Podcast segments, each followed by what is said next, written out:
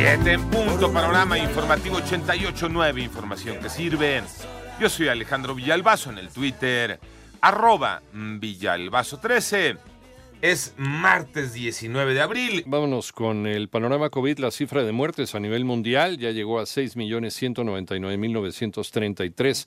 El número global de casos alcanza ya los 505.062.966. Son datos de la Universidad Johns Hopkins. Y el gobierno de los Estados Unidos informa que el próximo 12 de mayo se realizará una cumbre virtual de líderes mundiales para abordar el fin de la crisis por COVID-19, con lo que se buscará redoblar esfuerzos contra la pandemia. En tanto, las cifras de la pandemia en México las tiene Moni Barrera.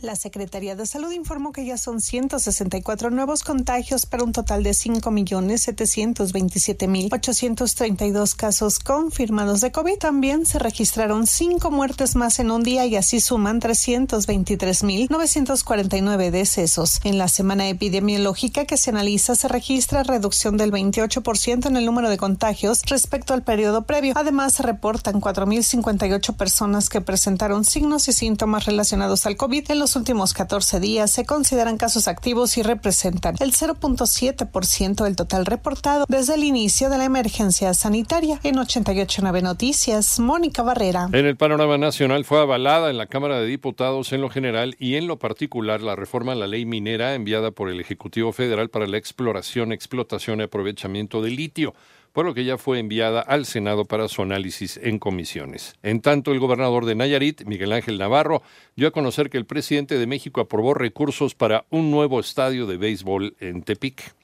Por otra parte, el gobierno de los Estados Unidos emitió una alerta de riesgo para Zacatecas, por lo que pidió a los funcionarios no visitar el estado con la excepción de los viajes aéreos hacia y desde la ciudad de Zacatecas.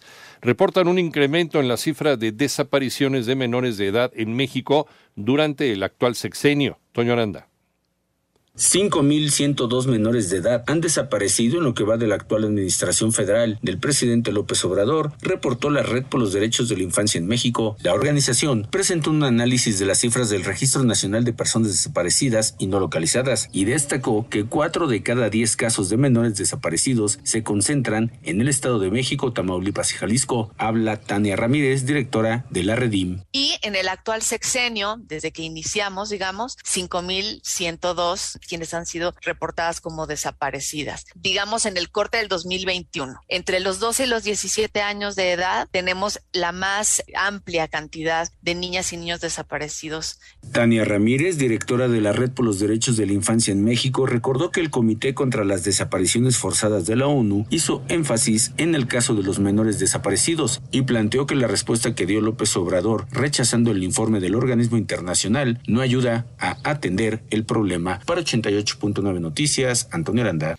Panorama internacional, las autoridades de Polonia informan que por primera vez desde el inicio de eh, la invasión de Rusia a Ucrania, regresaron a territorio ucraniano más personas de las que salieron. En tanto, las fuerzas de Israel eh, atacaron, atacaron hoy martes la franja de Gaza, luego del disparo de un cohete efectuado desde territorio palestino hacia Israel, según reportaron testigos y el movimiento islamista Hamas.